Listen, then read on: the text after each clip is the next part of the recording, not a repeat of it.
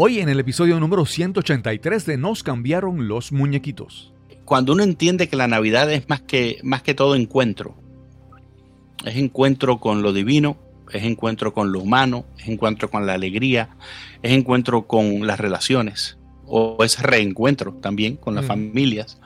Entonces, por, por, ahí yo creo que podríamos llevarlo. Si la Navidad es encuentro, eh, todo lo demás tiene que estar en un segundo lugar. Lo primero tiene que ser cómo vamos a prepararnos para encontrarnos con el otro, con la otra, claro. con el que amo, ¿verdad? Mi nombre es Cristóbal Colón y esto es Nos cambiaron los muñequitos. Nos cambiaron los muñequitos. Nos cambiaron los muñequitos. Nos cambiaron los muñequitos. Nos cambiaron los muñequitos. Nos cambiaron los muñequitos.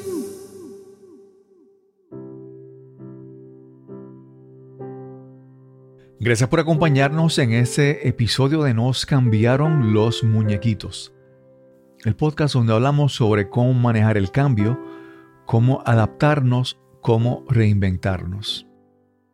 Este episodio se publica a apenas días antes de la Navidad del 2021. Y tanto este año como el 2020 serán difíciles de olvidar. El COVID-19 ha tenido implicaciones más allá de la salud física.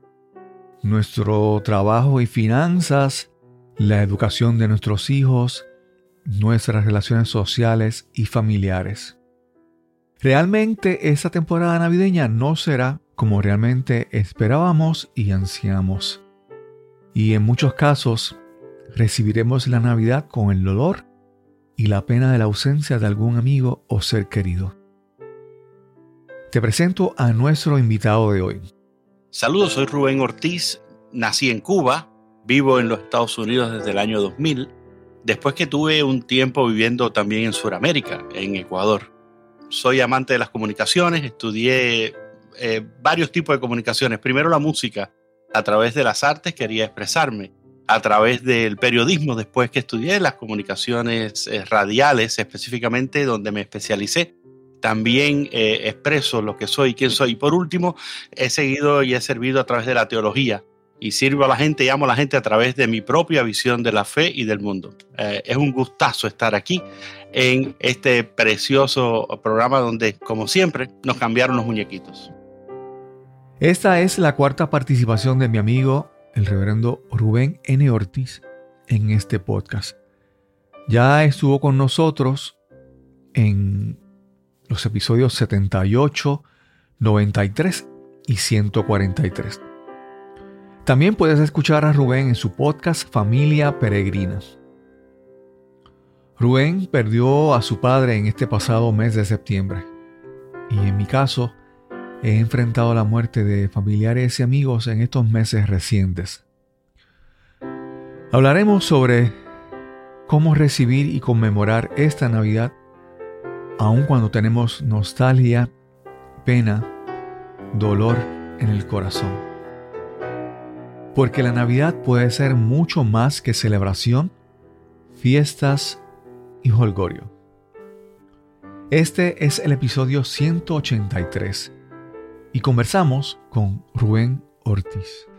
Ya esta creo que es la, diría que es la tercera o la cuarta, tengo que hacer las estadísticas que hemos estado conversando para, para, para este podcast. Y yo creo que para mí empezar en el mundo del podcasting, especialmente haber ido a Podcast Movement hace par de años, para mí ha sido una bendición porque he podido conocer a, personas como, pues como Rubén. Y hoy eh, esa, esa amistad virtual, esa, esa confianza que, ¿verdad? que se ha creado, es lo que surge, lo que nos lleva a tener esta conversación que vamos a tener hoy.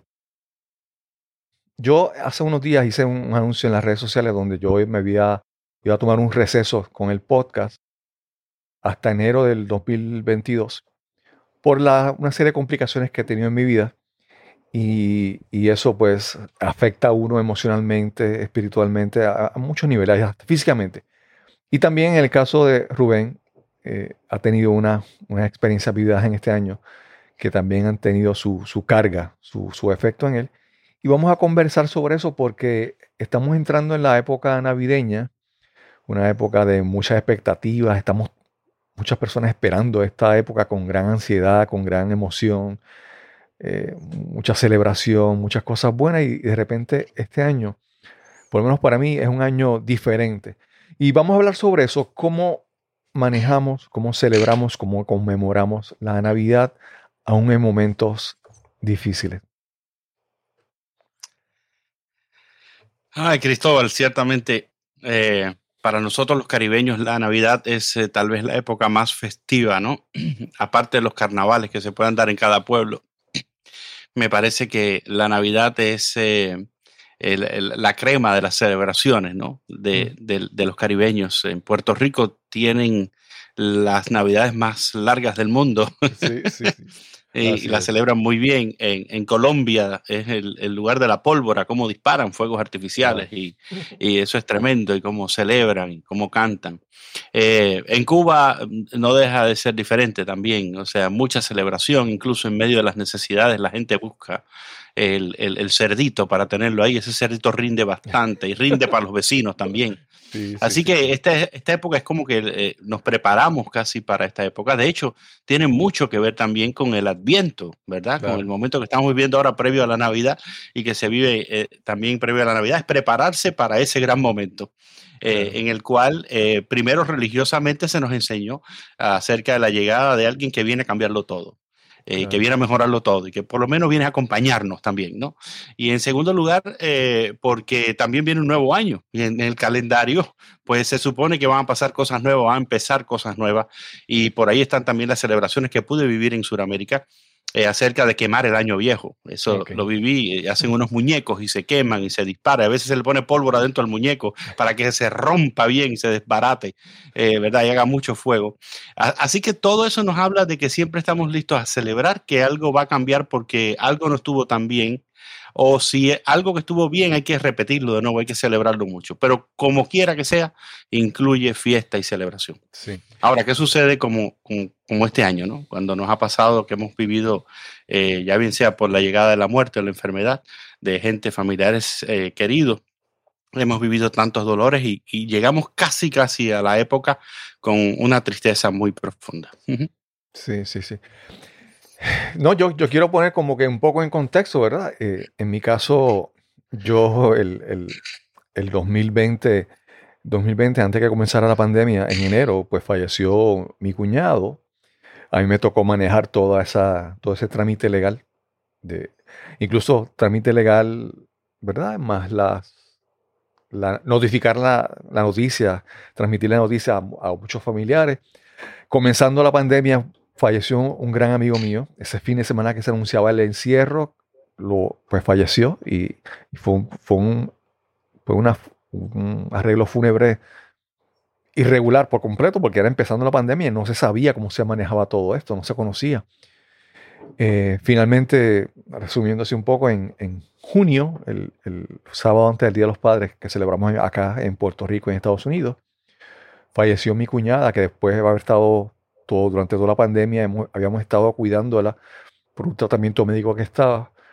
Y aparte de eso, eh, después de eso he tenido, hubo una semana que estuve dos, dos martes y, martes en una funeraria con la esposa de mi padrino de bodas. El, el, jueves en otra funeraria con otra señora conocida y ese día llegó a la casa y recibió la noticia que murió otro amigo que había estado, eh, había estado lidiando con el cáncer. En tu caso, eh, tuviste la pérdida de, ¿verdad? De, tu padre. Eh, ¿Cómo, verdad? Mm. un poco sobre qué ha significado eso en tu vida. Bueno, mm, eh, ese fue el, accidente del año, ¿no? en mi caso. Em, yo tengo a mis padres conmigo muy recientemente, cerca en la misma ciudad donde vivo, dado que ellos vivían en Cuba hasta hace solo cinco años. Así que yo estaba tratando de disfrutarlo y ponerme al día con más de 20 años, eh, veintitantos años eh, que, que, no estuvimos juntos.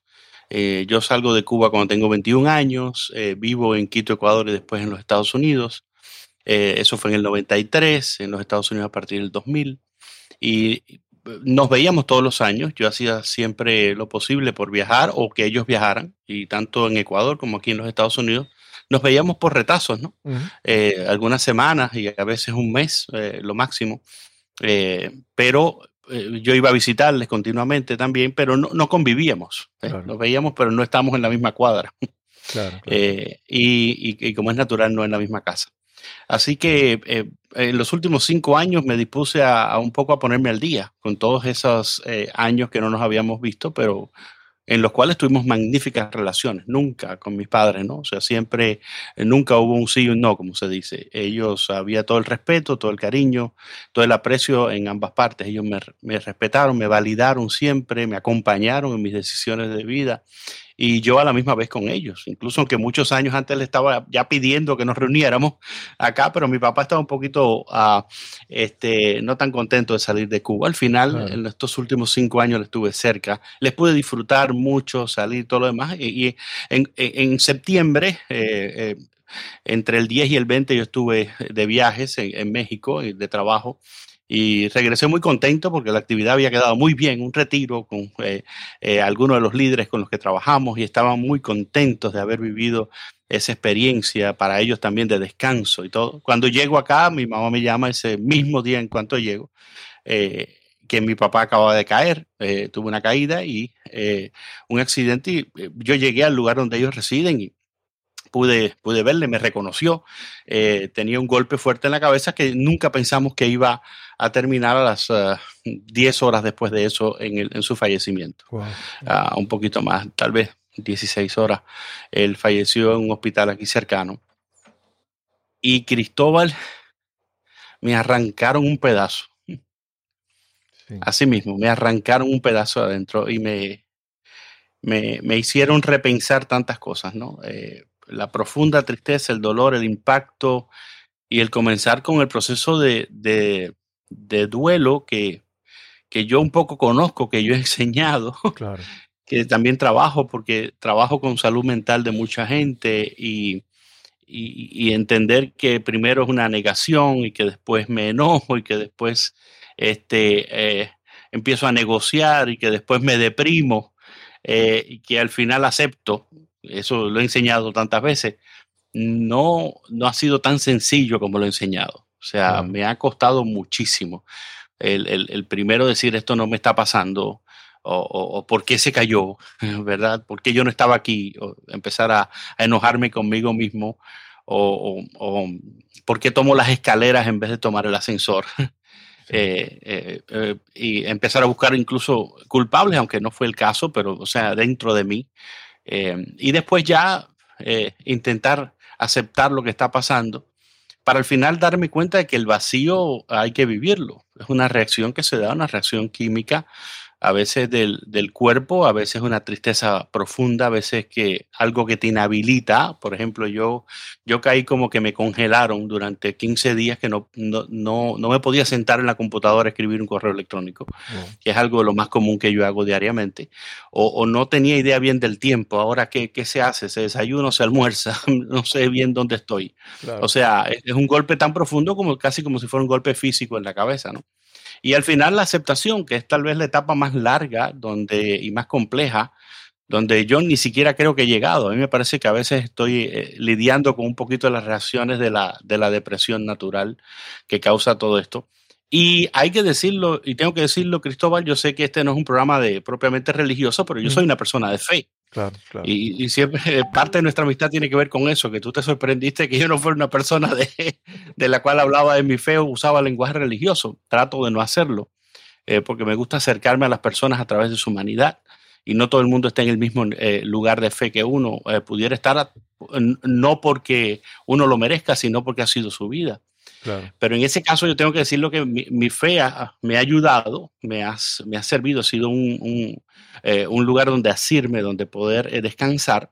Eh, la esperanza que tengo en una vida después de la muerte ha sido sumamente importante para mí. por cierto, he pensado más en la eternidad que nunca, algo que, que, que yo muchas veces prediqué desde un púlpito y he predicado desde el púlpito.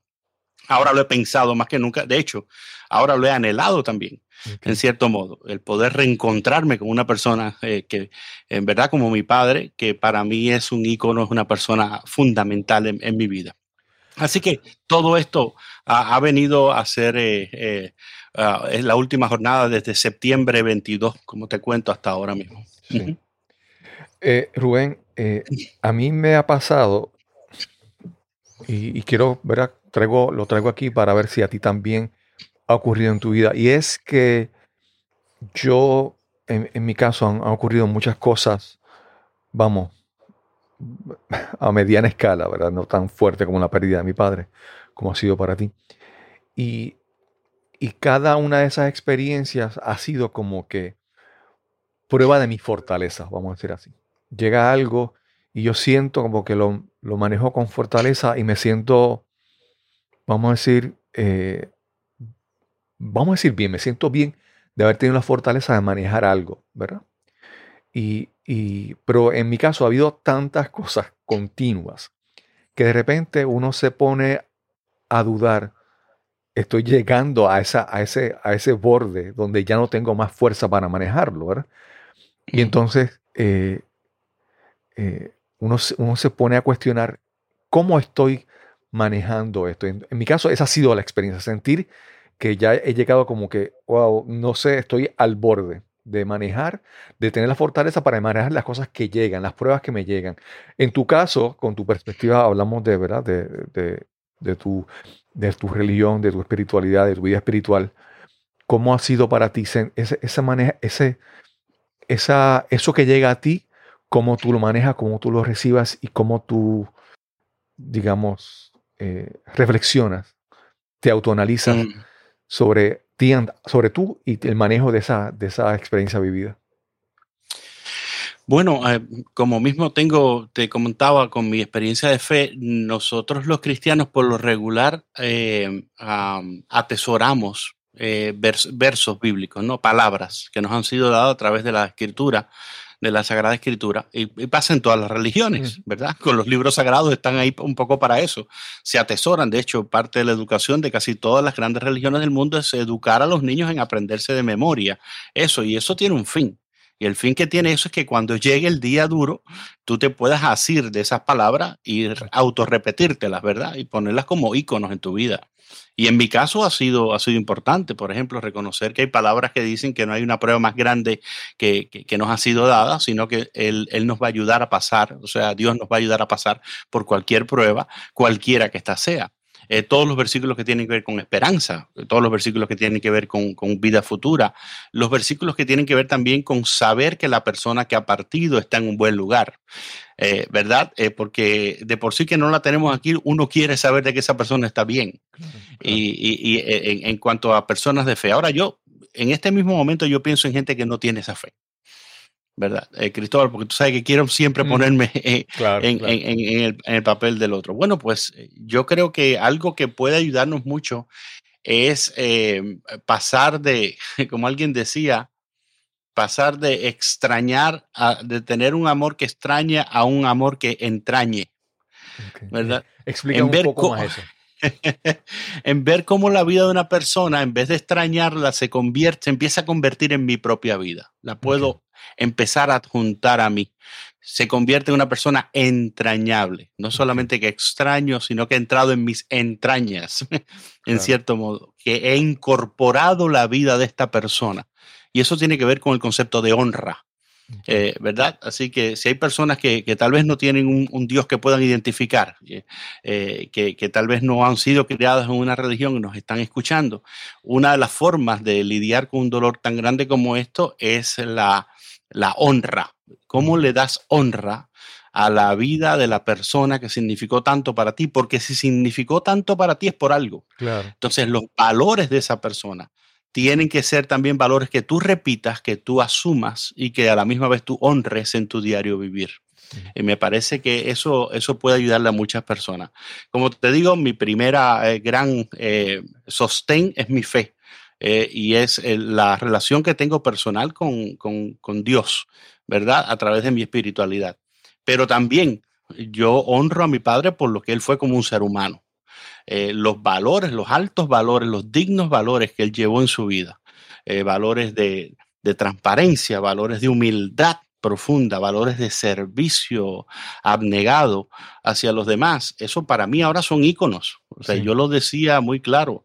Eh, él, él- él- él puso la barda bien alto, pero yo estoy dispuesto a tomar la pértiga y yo quiero saltar la barda esa. Y yo quiero, eh, este, ¿por qué no? Yo quiero ser como mi papá. y lo digo con mucho orgullo. Sí, sí, sí. Rubén, eh, ¿cómo te diría? Yo siempre, yo siempre, eh, es- esto siempre, esta, esta forma de pensar siempre lo he aplicado principalmente a mi relación de pareja, ¿verdad? Y siempre pienso que uno, uno ama, o sea, para uno apreciar realmente una relación, uno, uno ama en presencia y en ausencia. Y entonces e- esa, presencia y esa ausencia permiten fortalecer esa relación, ¿verdad? Yo eh, a veces necesito estar lejos de mi pareja para extrañarla y sentir el amor verdadero cuando la estoy extrañando, ¿verdad? Y yo creo que en este aspecto de- del duelo también hay que como que aprender a, a sentir el amor de una persona que lo tuvimos por mucho tiempo presente, que pudimos expresarlo y que de repente ahora ya no está. Y se siente diferente, pero se siente amor como quiera. Y yo creo que eso es como lo que tú dices, es entrañable, que ya está dentro de nosotros, ¿verdad? Y es, es, es reconocer eso. Yo creo que es, eh, ¿verdad? Es reconocer que, que el amor eh, no muere. El amor Mm. que, que, se, se- que sintieron esa, esa persona que ya no está, ese amor no muere, ese amor que sentimos, ese amor no muere. Para mí, eso para mí me, es muy, muy importante. Y algo, y algo que te quiero decir también es, es reconocer, yo creo que cuando esta persona ya no está, esta persona cumplía varios roles en nuestra vida. Y cada rol de esa persona en nuestra vida lo vamos a extrañar y va a ser una razón para hacer, no sé, ¿cómo te diría? Para darte un ejemplo. Esto no- nuevamente es, una- es un ejemplo para tratar de explicar. Cuando te hablé de que comenzando la pandemia murió este amigo mío, yo obviamente lo extraño, como digo, las conversaciones, pero también extraño que una parte de mi historia se va con él, ¿verdad? Una parte de un punto de vista de cosas que vivimos se va. Es como una parte de la historia, ¿verdad? Y entonces cuando alguien ya no está con nosotros, podemos, eh, ya nuestra vida cotidiana cambia. eh, hay, hay muchas cosas que cambian. Y entonces yo creo que hasta cierto punto entender cómo esa persona aportaba a nuestra vida de diferentes maneras nos permite como que entender y aceptar. Yo, yo, yo eh, creo que hay veces que hay que darnos el permiso de sentirnos tristes, el permiso de sentirnos nostálgicos. Porque apreciamos las cosas y apreciamos la vida desde otro punto de vista diferente que normalmente no lo hacemos.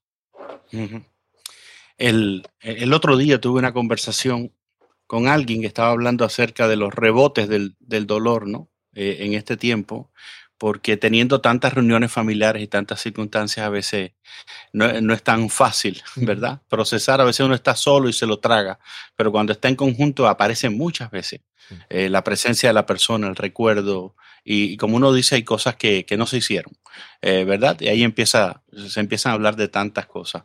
Eh, alguien me explicaba acerca de ver el dolor como, como, como una caja donde hay una pelota que es muy grande cuando es el dolor, pero que a la misma vez hay, hay un botón de dolor, que es el- un botón, digamos, un botón rojo, ¿verdad? Que cada vez que la pelota se mueve la caja y cada vez que la pelota toca ese botón, eh, como que duele, ahí duele. Me decía, pensemos que es así. No puedes mover la caja sin que la pelota golpee el, el- el botón de dolor. Eh, así que, eh, como el dolor al principio es tan fuerte, es tan grande y la pérdida está tan reciente, continuamente la pelota va a tocar el botón del dolor. Después va pasando el tiempo, entonces el dolor se va reduciendo. Pero ¿qué sucede? Se reduce dentro de esa caja, pero se mueve más. Sí. ¿verdad? Porque cuando se mueve la caja, entonces se mueve a diferentes direcciones y puede que no le toque, pero en el momento menos esperado, eh, la la gran desventaja de todo esto es que la pelota golpea ese botón al azar cuando menos tú lo esperas. Claro. Y entonces sale a veces en una fotografía, a veces en un, en, en un camino, en el tráfico, en, en lo parecido a una casa, a tu casa o, a- o a un lugar a donde fuiste con tu papá, eh, en, en mi caso, ¿no? Para la mayoría de la gente, la pelota nunca se va realmente de la caja. El dolor Exacto, está ahí. Exacto. Puede que golpee cada vez menos eh, y, y tiene uno más tiempo para recuperarse entre un golpe y otro golpe, a diferencia de cuando la pelota era gigante cuando acaba de pasar ese, eh, ¿verdad? Eh, no se tocaba tanto ese botón rojo. Pero al, al escuchar esta descripción a mí me hizo mucho, pero mucho sentido. Y es lo que yo he vivido. O sea, las fiestas, las navidades, los cumpleaños, el tiempo de ocio en familia se prestan mucho para que ese dolor toque el botón rojo y active nuevamente nuestro sentimiento de pérdida, nuestro sentimiento de dolor. Tenemos que saber que va a estar ahí, que es parte de la vida, que nuestras pérdidas tenemos que abrazarlas y acogerlas, eh, no ignorarlas, nunca ignorarlas. Eh, nuestras pérdidas no fueron pérdidas materiales, fueron pérdidas humanas, en, en su gran mayoría cuando tratamos el tema del duelo por la muerte de alguien. Eh, porque con la pérdida material casi siempre la gente dice, bueno, pero se puede recuperar. ¿verdad? En, en el caso de la pérdida este, humana, eh, no es, y, y te lo digo como persona de fe, no es fácil recibir, incluso como persona de fe, mensajes o posts que enseguida te, te manden a, a la eternidad y te digan, Él está en un mejor lugar. Ay, qué bien, eh, lo sentimos, o sea, lo sentimos, pero Él está en un mejor lugar. ¿Sabe qué? Sí. Yo soy una persona de fe, soy un ministro, soy un pastor, tengo título de teología, he estudiado esto, soy director espiritual y con todo el que tú me digas, está bien, Él está en un mejor lugar, no me trae consuelo Claro. eh, y no ayuda en un momento como esto. De paso, habría que hacer un programa solamente, yo creo, Cristóbal, para decir qué no decir cuando hay una pérdida. Porque eso es toda, ¿verdad? Podemos sacar libros de qué, qué no decir, ¿verdad? Sí, sí, cuando sí, alguien pierde a alguien, como ya te vas a recuperar o esto, esto dura poco, tú vas a ver que cuando el año comience todo va a ser nuevo para ti. O él está, él está en la eternidad, está gozándose. Mucha gente, él está gozándose. Pues sí, ¿sabes qué? Él está gozándose y yo estoy muriéndome del dolor de haberlo perdido. Y eso es lo que valido ahorita porque está hablando conmigo y no con él. Sí, yo, yo creo que eh, hay muchas cosas que se pueden decir. Yo creo que lo más importante es, yo siempre, para mí esto, para mí el, el, el, el duelo y la muerte siempre, yo no sé si te había hablado anteriormente, pero yo mi niñez, yo me crié frente a un cementerio. Y, y yo era una, yo tenía una niñez muy solitaria y parte de mi diversión, vamos a decir así, por pasar el tiempo, era en un barrio que no había muchas cosas que hacer y que yo estaba muy, mucho tiempo solo, era ir, ir a ver los entierros. ¿Ve? Y entonces el, el duelo y el llanto para mí desde niño ha sido, ¿verdad? Tiene un impacto. Y algo, por lo tanto, cada vez que alguien muere o alguien, ¿verdad? Y yo tengo que ir a una funeraria o, o ir a un velorio, me causa, ¿verdad? Duda. Y, y yo siempre lo que he dicho, ¿sabes qué? Yo, so- yo solo quiero estar allí. Yo, yo, sé- Mm. yo quiero estar presente. Y la persona, que la persona sepa que yo estuve allí para, ella, para, ese- para él o para Mm. ella. Y, y no hablar. Yo sé, yo sé que no tengo, yo no tengo nada que decir. Simplemente con estar, estar presente. Y si tengo que escuchar, escuchar. Pero no hay nada que yo pueda decir que haga que la situación sea mejor. Mm. Yo espero que mi presencia sea de algún tipo de alivio para esta persona. Significa mucho eso que dices, Cristóbal, porque cuando papi falleció y decidimos hacer un servicio memorial, eh, empezaron a llamarme amigos de todo el país que querían venir. Y para mí significó tantísimo que en Sí. medio de una época donde los pasajes aéreos son los más caros que hemos estado pagando en los últimos años, en medio de una época en la que también hay el riesgo de que al montarte o al, al llegar a un aeropuerto puedas contagiarte de- del virus, en medio de una época en la cual había que estar con mascarilla todo el servicio y a todo lugar a donde vas y que es incómodo para la gente, que tanta gente, tengo amigos que vinieron desde Connecticut, que vinieron manejando desde Georgia toda la noche. Para estar en el servicio, amigo que vino desde Tennessee, eh, gente muy ocupada, gente que viaja mucho, amigo que vino desde Houston, eh, Texas, gente que vino desde Miami, cuatro horas a la Florida Central donde yo vivo y se regresó. Yo tengo un primo que vino, saludó y se regresó porque tenía que trabajar al otro día. Eh, y yo le aprecio tanto a mi primo Willy, que no, no estamos en contacto por años, pero él me vio casi crecer, él estudiaba en la universidad en Cuba cuando mis padres eh, lo acogieron en casa también, fue como un hermano para mí. Pues él recién llegado acá a los Estados Unidos y ahora él se tomó un auto desde West Palm Beach donde vive, manejó eh, vino, estuvo al principio del servicio, me abrazó, abrazó a mami y se regresó con la misma porque tenía que trabajar. Así que manejó cerca de seis horas, siete horas seguidas para dar un saludo y regresar. Y gente, eh, todos los demás, los ministros, las hermanas, eh, tanta gente que vino a, dar el abrazo, a hacer presencia, como tú decías. Y me impacta la imagen que das porque yo cuando chico me crié en una calle por donde pasaban todos los, funerales también, ¿sabes? por, por mi casa pasaban todos los funerales y algunos de ellos en hombros. Y eso también, ahora me lo trajiste a mente y te agradezco porque voy a trabajar con esa imagen eh, en estos días, saber qué significa para mí el, tema del, funeral propiamente. Ah, porque aquí, tú sabes, en la cultura americana donde vivimos todo es muy aséptico, muy o muy antiséptico. Eh, todo es muy este, planificado y con horas y con... Se trata de, no validar tanto las emociones. En nuestros países es mucho más eh, eh, viva la emoción del llanto y mucho más... se le da mucho más tiempo a todo lo que es el funeral, el proceso del funeral.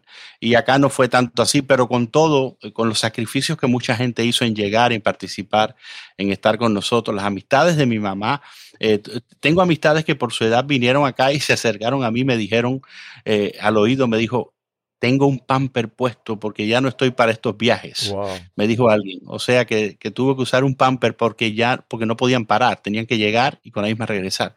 Así que me traje, me traje un pamper puesto y eso para mí significa mucho. Cuando la gente es capaz de sacrificar de su propia comodidad, incluso un poco de su, si se quiere, de su intimidad, por honrar a alguien, por llegar, por dar el abrazo, por estar presente. Eso, eso vale mucho. Y eso nos acerca al concepto que queremos en estos días, ser más humanos, a ver cómo salimos de esta, de esta pandemia juntos. Sí. Eh, Rubén, eh, algo, algo que yo entiendo, ¿verdad? Que a veces, a veces las cosas nos duelen o a veces, a veces las cosas nos impactan, nos afectan Primero por cómo son, ¿verdad? Por el resultado de cómo son realmente, pero también por las expectativas. ¿Cómo esperábamos que iba a ser la situación? Y a veces yo pienso que, que vamos, y esto es un tema que quisiera entrar ahora, ¿verdad? Y es la parte de que muchas veces, ¿qué es qué realmente nosotros esperamos que sea la Navidad?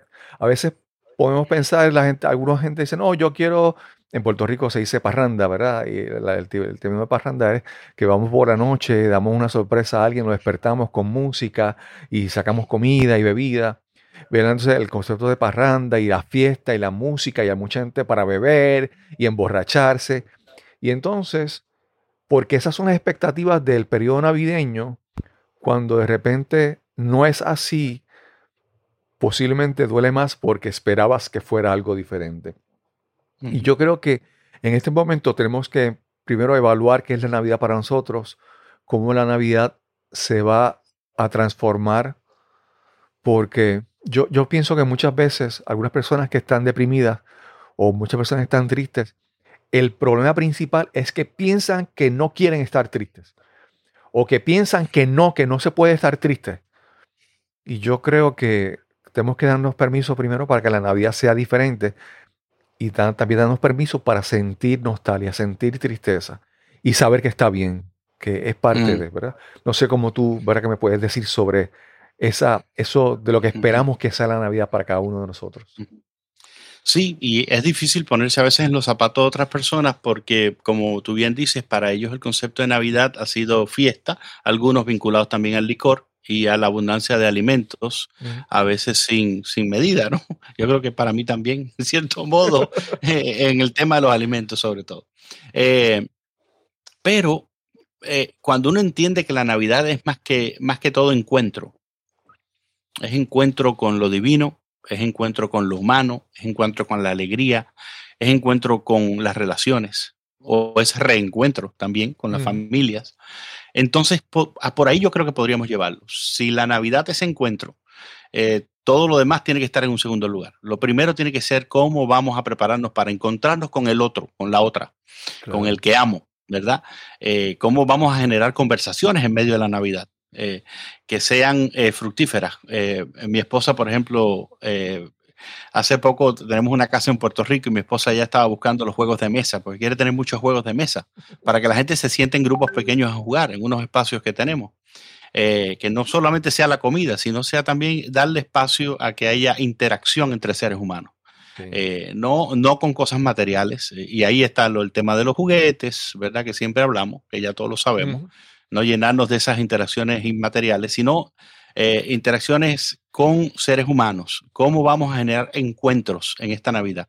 Porque en el encuentro está la sanidad. Claro, claro. En el encuentro está mi propia medicina. Cuando la gente llega y me abraza, lo que hablamos un poquito antes, cuando lo veo el rostro del otro, ¿verdad? Y puedo palpar sus manos, su abrazo, eso me, me trae la, la bendición, me da, me da, me llena de cosas que no puede darme nada material, que va a ser efímero y que va a ser solamente como un placebo, un efecto placebo, ¿no? Sí. Rubén, tuve, tuve que hacer pausa, ¿verdad? Porque digo, para anotar, me puse aquí en el encuentro está mi propia medicina. Realmente, yo creo que, ¿cómo te digo? Mira, hay algo, algo, algo que, que ocurre mucho cada vez que alguien muere, es, y es automático, yo, yo lo he visto en mi vida, que es que me, algo que me obliga casi inmediatamente a reevaluar cómo yo estoy viviendo mi vida, ¿verdad? Eso es algo casi automático y es casi algo que casi no comparto con nadie, pero es algo como en mí. ¿Qué yo estoy, cómo yo, qué huella yo estoy dejando, qué legado yo estoy dejando, ¿verdad? Y, y a veces, eh, a veces me siento como que, como que frustrado porque cuando comparo con mi vida con la de la persona que ya no está, yo digo, wow, no, no he alcanzado lo que esta persona alcanzó, ¿verdad? Mm, Y entonces, cuando dices esto del encuentro, yo creo que cuando alguien se va y ya no está, creo que tenemos que entonces, sí, obviamente extrañar y sentir nostalgia, pero entonces empezar a ver como que, ok, cómo ahora yo voy a evaluar o cómo yo voy a manejar o cómo yo voy a enfrentar estas relaciones que están ahora en mi vida todavía, que todavía están ahora. Tengo que amar más, tengo que compartir más, tengo que hacer algún cambio, ¿verdad? Con estas relaciones que ya están. Entonces, esta relación ya no está o se transforma, que sirva de ejemplo, a mi entender, ¿verdad? a mi forma de pensar, para yo manejar esta- estas relaciones. Y entonces, eh, eso me, me gustó, es- esos encuentros de Navidad, esos encuentros que tú dices que son mi propia medicina. Pues, Y tiene que ver con eso, con lo Sí. entrañable, eh, eh, ¿verdad? Empezar a insertar la vida de esa persona en mi propia vida, visitar los lugares que esa persona eh, visitaba o servir en los lugares donde esa persona ya no está, ya no está sirviendo. En el caso, por ejemplo, de mi papá, para nosotros fue instantáneo el decir, en vez de flores, eh, envíen lo que iban a gastar en flores, envíen lo que vamos a, a seguir sosteniendo. A algunas personas que él le enviaba periódicamente o mensualmente dinero eh, para eh, seguir sirviendo en Cuba, por ejemplo, que era una pasión que papi tenía. En las zonas más aisladas de- del este de Cuba.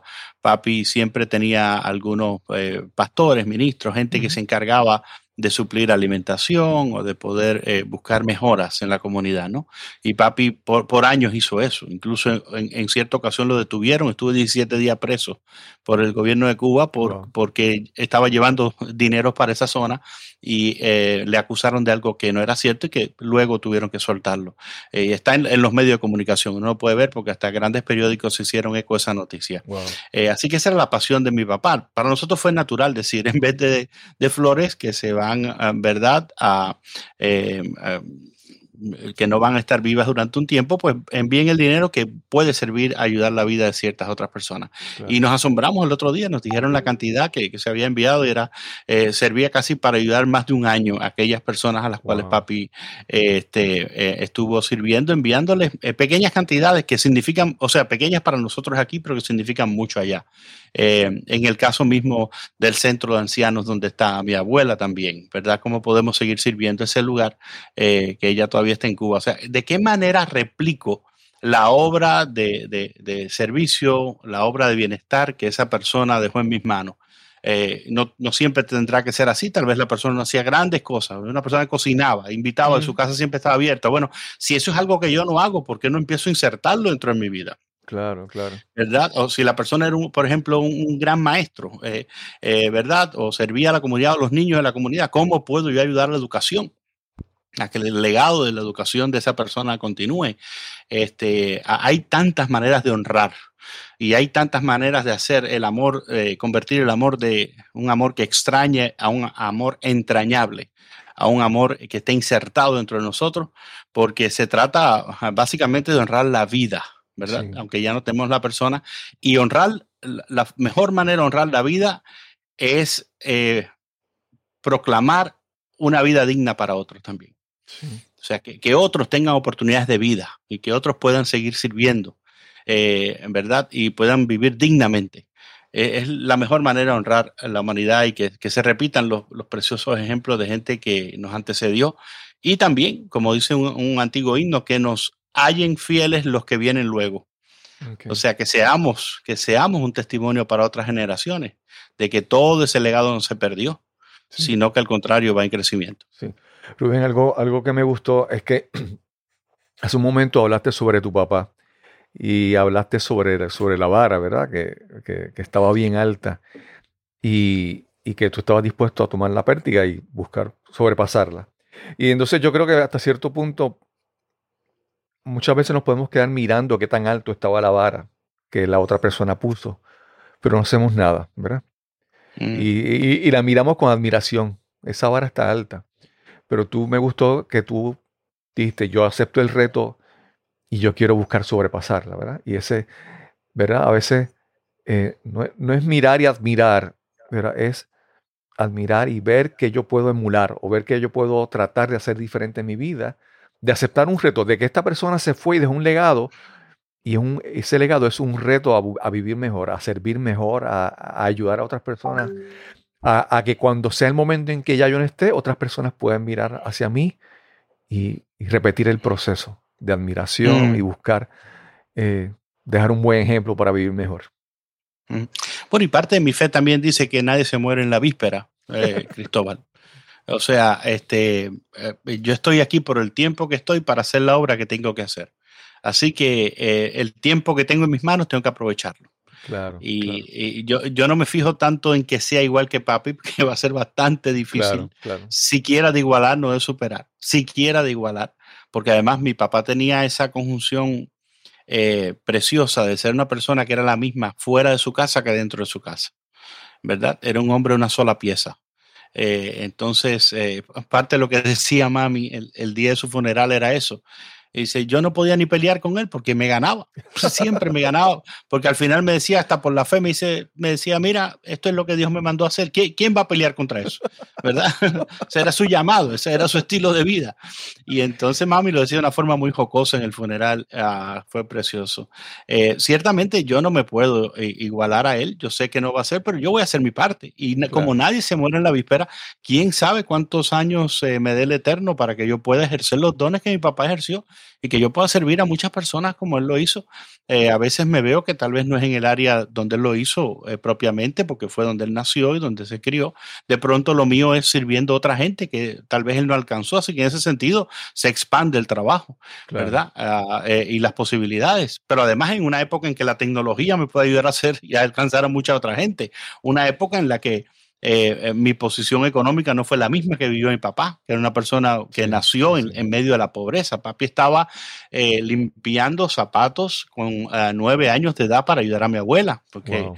él, él, era huérfano de padre. Entonces, eh, por cierto, el, el, el, año pasado, el Día de los Padres, lo que, o sea, este año, en el Día de los Padres, lo que yo le regalé a él fue un cajoncito de limpiabotas que, que, encontré y que dije, este año le voy a regalar algo diferente. En vez de darle dinero, de darle ropa, le quiero regalar el Día de los Padres algo que le represente a él. Eh, y cuando yo tengo el video, cuando mm. papi recibe eso, dice, pero si este fue mi primer trabajo y papi se conmovió y estaba feliz. ¿Quién te dice a ti, Cristóbal? Que eso fue en junio, el Día de los Padres, cuando yo voy a salir de viajes el día 10 de septiembre, el día 9, papi Mm. se tocó la puerta de mi casa. ¿Y con qué se apareció papi? Con el cajón de limpiabotas que quería lustrarme los zapatos. Porque yo, y, era un regalo simbólico. Yo no Sí. pensaba que papi se iba a poner a limpiar zapatos, pero él lo tomó de verdad. Claro, Él lo tomó y venía a limpiarme, a lustrarme los zapatos, porque dice que porque en México tú tienes a ese retiro que vas, a esa actividad, tú tienes que ir con los zapatos bien lustrados. Yo le había escrito, en, en, la- en los caminos que has andado, yo quiero también caminar. Gracias por lustrar mi camino. Le puse yo. Eso es lo que yo le escribí a mi papá el Día de los Padres, este, este pasado. Y yo no tenía idea de lo que iba a suceder 10 días después de ese gesto de mi papá. Y papi se pasó eso buscando oportunidades de servicio. Eh, ¿a, quién, ¿A quién puedo ilustrarle el camino? ¿A quién puedo alumbrarle y abrirle nuevos pasos? Y yo me veo muchas veces muy cercano. A mí me gusta conectar gente, a mí me gusta hacer un puente, a mí me gusta hacer amigos y a mí me gusta que la persona que esté a mi alrededor sea feliz y esté completa. Claro. Por lo tanto, eh, eh, parece que algo por ahí, algo por ahí me dejó. Y como nadie se muere en la víspera, espero que Dios me dé eh, muchos años y oportunidades para seguir sirviendo, siempre sirviendo.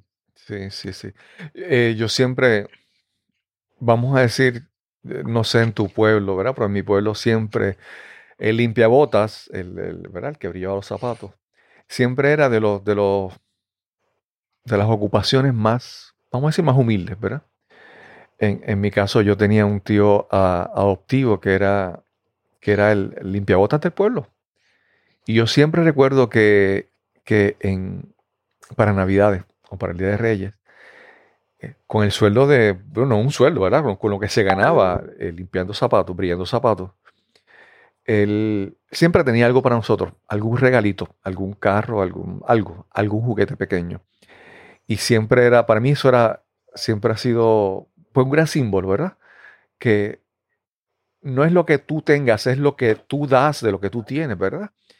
Y, y me parece, eh, ese acto de, de- de tu papá limpiar tus zapatos, es como, ¿verdad? Como, ¿verdad? El, el acto de, de cuando Cristo lava, cuando Jesús lava los pies de sus discípulos, ¿verdad? Yo, yo creo que papi lo entendía así. Me parece que él entendía que la, la forma moderna de, hacer, de lavar los pies era limpiar los zapatos. Exacto, exacto. Sí, ese, ese- por eso lo digo, porque es el símbolo, ¿verdad? De, de mayor humildad, de cómo Él te puede, ¿verdad? Ayudar y a la misma vez hacer algo que refleje humildad en eso. Y yo creo que muchas veces, a veces pensamos que, eh, eh, como en el caso de tu papá, él- no necesariamente tú vas a llegar donde Él, pero simplemente Él te muestra un camino, ¿verdad? Él te muestra un, un, un- un una dirección, y, y tú sigues por ahí. Obviamente, a dónde le vas a llegar es, es, es- es otro, es otro mundo, es otra, muchas otras posibilidades, pero saber que alguien nos puede dirigir, ¿verdad? Que alguien nos, nos establece la ruta a seguir, ¿verdad? Es- es- es- para mí es valioso, es, es muy importante Mm. eso.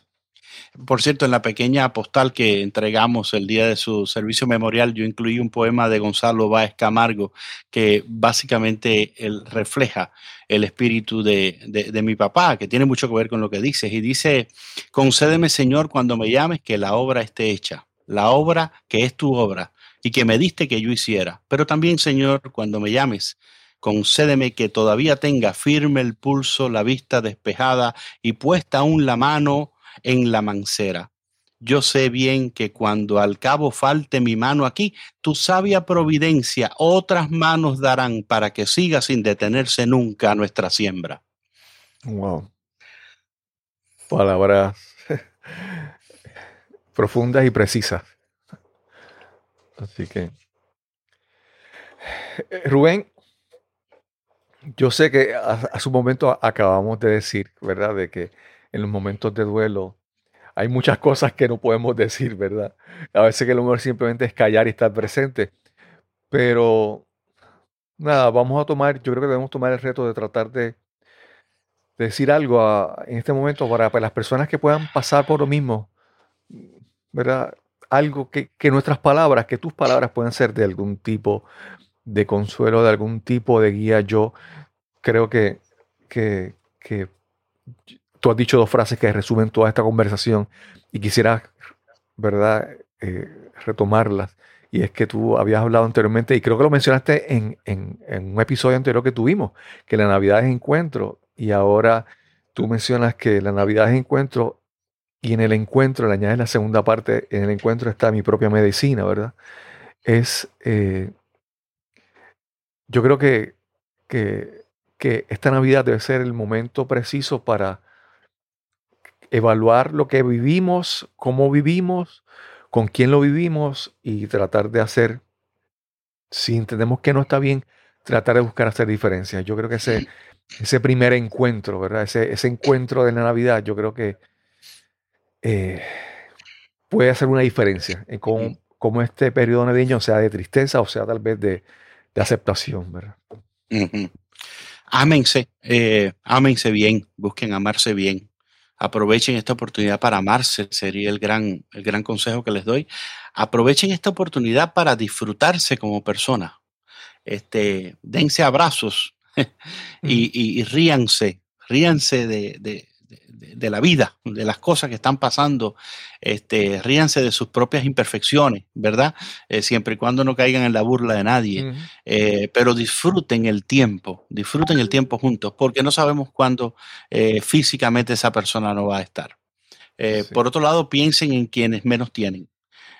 Navidad es encuentro, pero es encuentro también con el necesitado, es encuentro con el pobre, es encuentro con la persona sola. Yo pienso en tanta gente, por ejemplo, en Puerto Rico, que por motivos de pandemia y por motivos de, economía no va a poder llegar, no va a poder estar junta.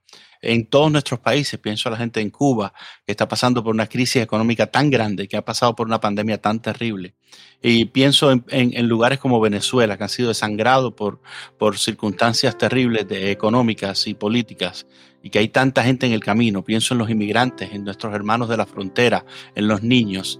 Eh, Navidad es acercarse a ellos y es escucharlos a ellos y es compartir con ellos todo lo que tengas a, tu alcance para poder hacer un poquito, hazlo.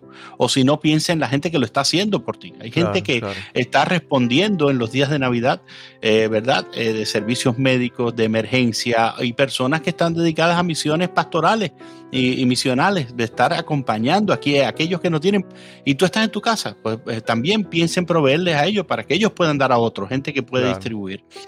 aprovechen el encuentro, aprovechen la oportunidad de abrazarse, disfruten como familia y por favor todo lo que empobrezca la vida, todo lo que empobrezca la dignidad de la persona, todo lo que cause violencia, apartémoslo, todo lo que cause ruido malsano, por favor los disparos al aire, no los hagan. Eh, cuando llegue la temporada de fin de año. No los hagan. Eh, piensen en las mascotas que tanto nos aman, ¿verdad? Y que no pueden hablar. Y si pudieran hablar, es que no necesitan hablar para darnos tanto amor como nos dan, ¿verdad? Eh, o sea, hay tanto para dar, y hay tanto para cultivar una vida más digna y tú puedes hacer la diferencia y todos podemos hacer la diferencia para que de verdad pasemos rápido por esta pandemia y no solamente eso, sino que salgamos de una mejor manera y podamos servir. Eh, al mundo y ser de bendición a un mundo que está en tan gran necesidad como la que estamos. Y sobre todo, ante todo, piensa en el verdadero significado de la Navidad, de la primera Navidad. Ve, ve ahí y vas a encontrar cosas bellas. Este episodio está dedicado a memoria de Rubén E. Ortiz Columbie, padre de Rubén. También a los amigos y seres queridos que ya no están aquí. A mi cuñada Helen Enid Gómez Gerena. Mis amigos Carmen Sigal, Patria Rivera, Jesús Ramírez, René Ramírez, Carlos García y a nuestro gran amigo Pedro Juan Reyes Castro. La huella en nuestros corazones de cada uno de ustedes es imborrable. Quiero agradecer una vez más a Rubén por cada oportunidad de conversar con él, por la bendición de poder compartir sus palabras contigo que me escuchas a través de este podcast.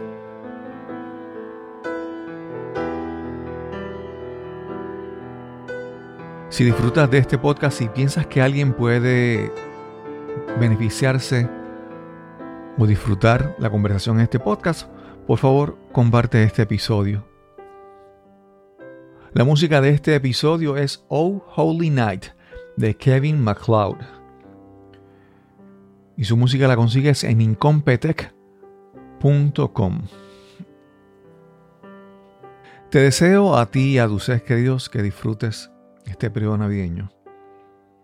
Que puedas encontrar amor en tu corazón, conectar con tus seres queridos y compartir ese amor. Feliz Navidad.